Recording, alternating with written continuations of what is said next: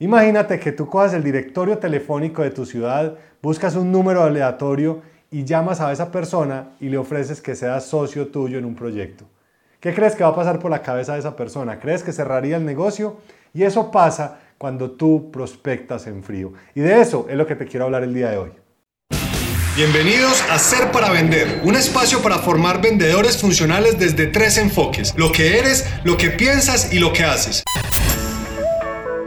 Soy Andrés Botero y quiero agradecerte por acompañarme el día de hoy porque estás a un paso de transformar tus ventas. He creado este espacio para mostrarte que el 80% de las ventas dependen de ti y que si le tienes miedo a vender, no sabes cómo hacerlo o quieres mejorar tus habilidades, te entregaré herramientas en cada episodio para que lleves tus resultados a otro nivel y te conviertas en la persona a quien tus clientes quieren comprarle.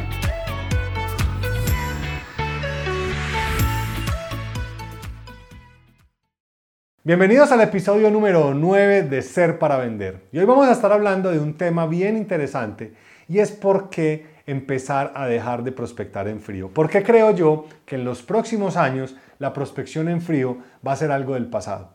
Solo quiero que pienses en algo y es, hace unos 10 años que no existía tanto internet, digamos, con tanta fuerza, que no había tanta tecnología disponible, que muchas de las empresas incluso ni siquiera tenían una página web la forma de vender era un poco más sencilla porque no había tanta información allá afuera, las personas no conocían las alternativas que había en el mercado. Si una persona eh, quería conocer de algún producto que vendían solamente en un país, pues tenía que casi que pedir por correo directo que le enviaran el catálogo, incluso tener que viajar. Era mucho más difícil. Pero ¿qué es lo que pasa? Que hoy en día los clientes son mucho más informados.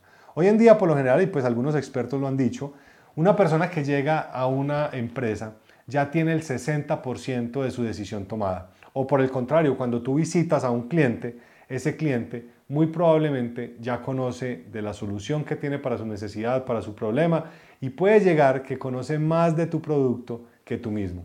Entonces, yo te quiero hacer una pregunta. ¿Qué pasa si tú coges una base de datos, empiezas a llamar a personas que ni siquiera sabes quiénes son, que ni siquiera saben que tú existes, y eso hace que tú empieces a perder mucho del recorrido que tienes con el cliente. Y aquí hay algo que tiene un nombre un poco más técnico que se llama el Customer Journey o es como el camino que recorre tu cliente. Yo soy una persona que por lo general no hago prospección en frío, no porque no quiera, no porque no sé cómo hacerlo, no porque no me interese, sino porque sé que el nivel de frustración que voy a tener va a ser mucho mayor, porque voy a recibir más nos de lo que normalmente recibo.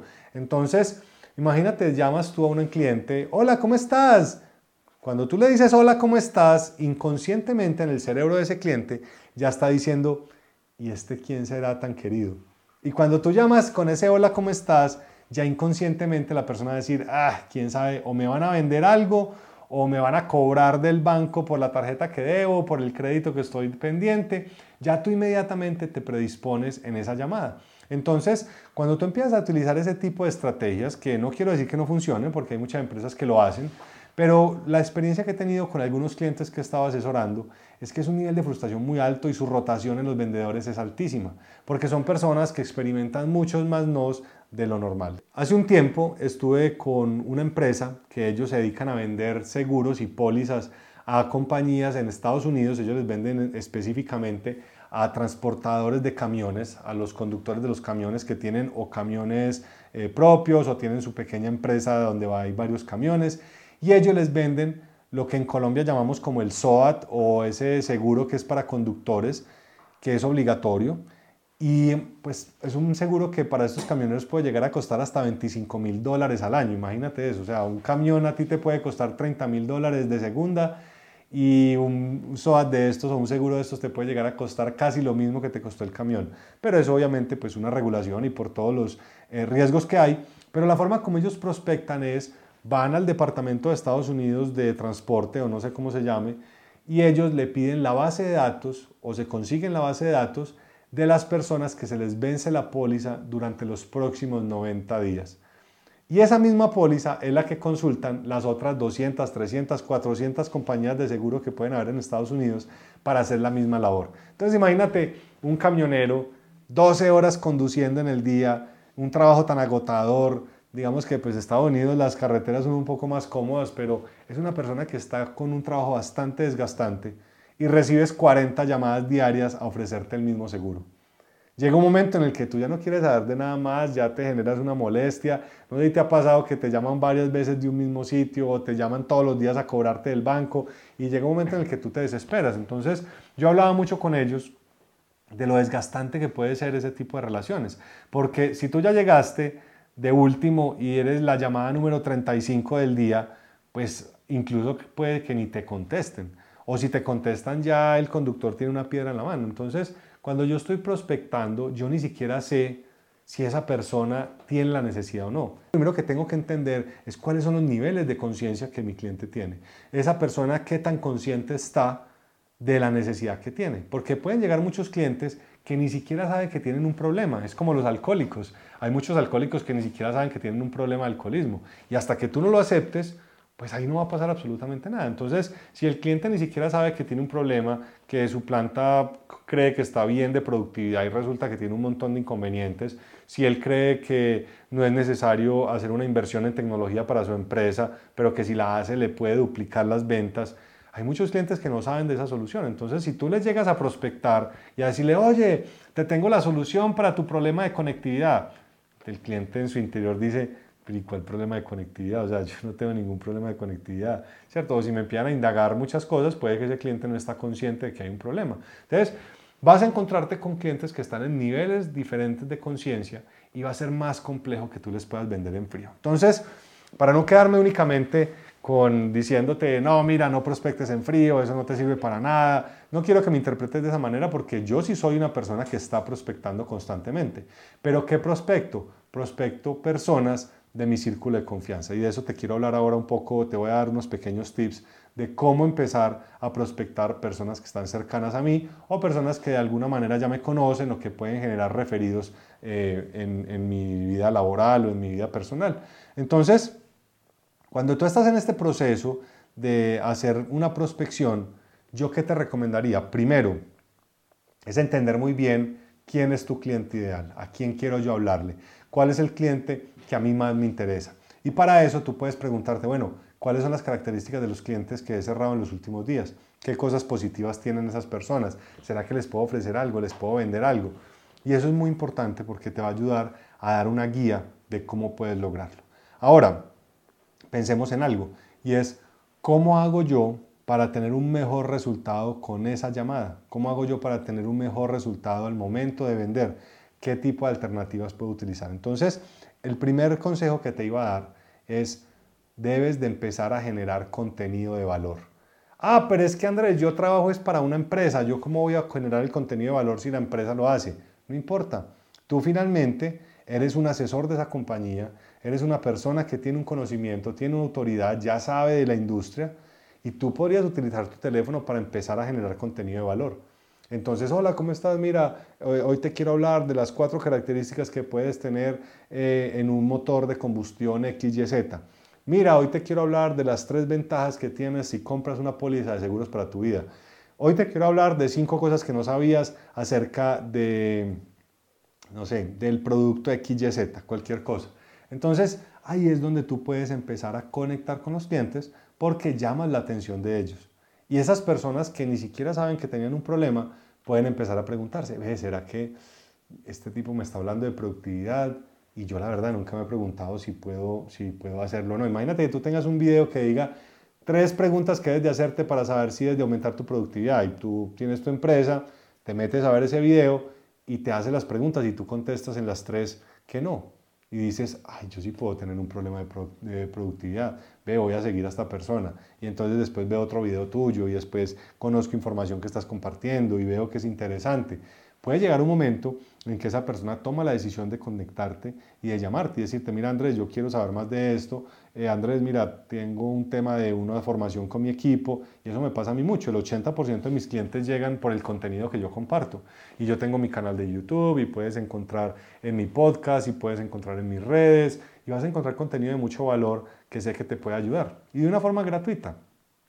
Y muchos clientes han llegado por ahí porque están en una reunión con el equipo, por ejemplo, de la empresa, no, sí, definitivamente hay que hacerle un entrenamiento de ventas al equipo. y por allá uno de ellos alza la mano y dice, ¿saben una cosa? Yo he visto una persona súper buena que se llama Andrés y tiene unos tips y unos consejos súper interesantes, venga, miremoslo. Ah, bueno, entonces venga, ve, sí, está muy interesante. ¿Qué te parece si tú vas y lo contactas a ver si él nos puede ayudar?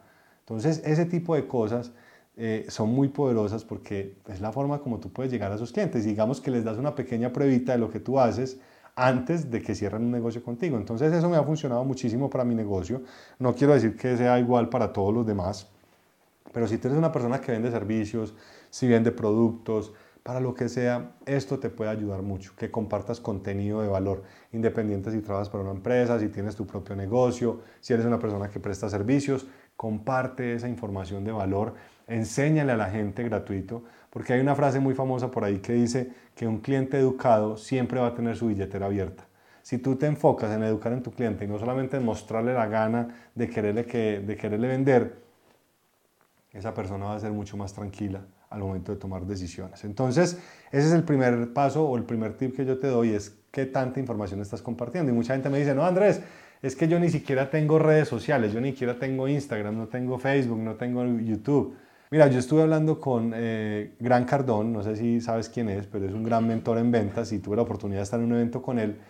Y cuando yo me acerqué a hablar con él, me decía, Andrés, mira, si tú no sales de la oscuridad, nunca te vas a hacer rico. Y él me decía, si tú estás empezando a cobrar un montón de dinero por los cursos tuyos, ¿qué tal si tú los cobras un poco más bajo, pero que vayan muchas personas? Entonces el segundo tip que te quiero dar es, ¿qué pasa si tú empiezas a generar espacios de conocimiento y de aprendizaje con tus clientes? Y los invitas a seminarios, los invitas a congresos, haces unos webinars, haces, invitas personas expertas de la industria, haces algunas conversaciones con colegas tuyos, a hablar del tema y a educar a tu cliente. Y ese cliente cada vez que tenga más información se va a sentir más tranquilo para tomar decisiones. Y en el momento puede que no te compre, puede que esté en el webinar y diga, ve, qué interesante la información y puede que en ese momento no se haga ninguna transacción. Pero el día de mañana que ese cliente tenga la información, va a pensar inmediatamente en ti. Entonces, por eso yo te digo que puedes seguir prospectando, puedes seguir haciéndolo si quieres, lo puedes seguir haciendo en frío si te ha funcionado, yo no quiero decir que no funcione, pero para mí yo creo que es perder el tiempo y es un aumento en la frustración bastante alto para una fuerza de ventas. Entonces, yo te recomendaría enfócate en compartir contenido, enfócate en crear eventos, en crear espacios para educar a tus clientes, puedes hacer incluso showrooms en tus negocios si vendes productos físicos y mostrarles cada uno de los productos. Y para terminar, te quiero recomendar algo que se llama el círculo de confianza. Y esto lo he hablado yo en varios espacios. Y el círculo de confianza a lo que se refiere es, bueno, si tú tienes amigos del colegio, tienes amigos de la universidad, tienes amigos con los que jugabas fútbol, con los que ibas a clases de inglés. Hay muchos espacios en los que tú puedes tener personas que confían en ti. Entonces, ¿qué pasa si tú haces un listado de todas esas personas? Sácate un listado. Compañeros del colegio, listo, ¿con cuántos hablo en este momento? Ah, que yo hablo con cuatro, no, que hablo con cinco.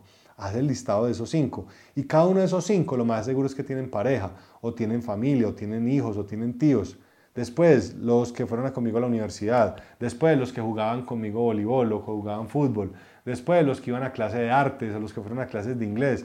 Los que trabajaron conmigo en tal trabajo, en tal empresa. Hazte un listado y te garantizo que como mínimo haces un listado de 500 personas.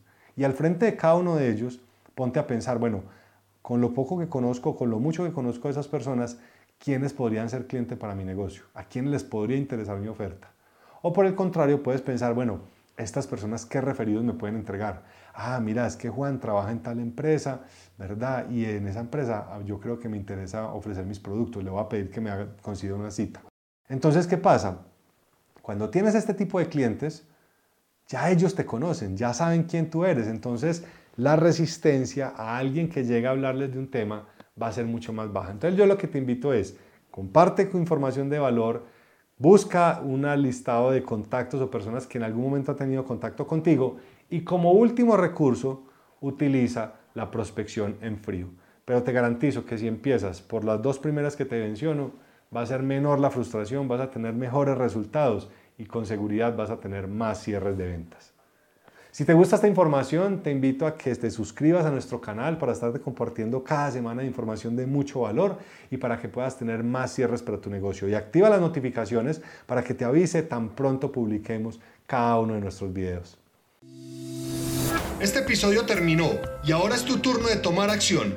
No te olvides suscribirte para recibir el mejor contenido que te ayudará en tu camino de las ventas y a convertirte en tu mejor versión. Visita serparavender.com para que tengas acceso a información de mucho valor para que te formes como vendedor y mejores tu negocio.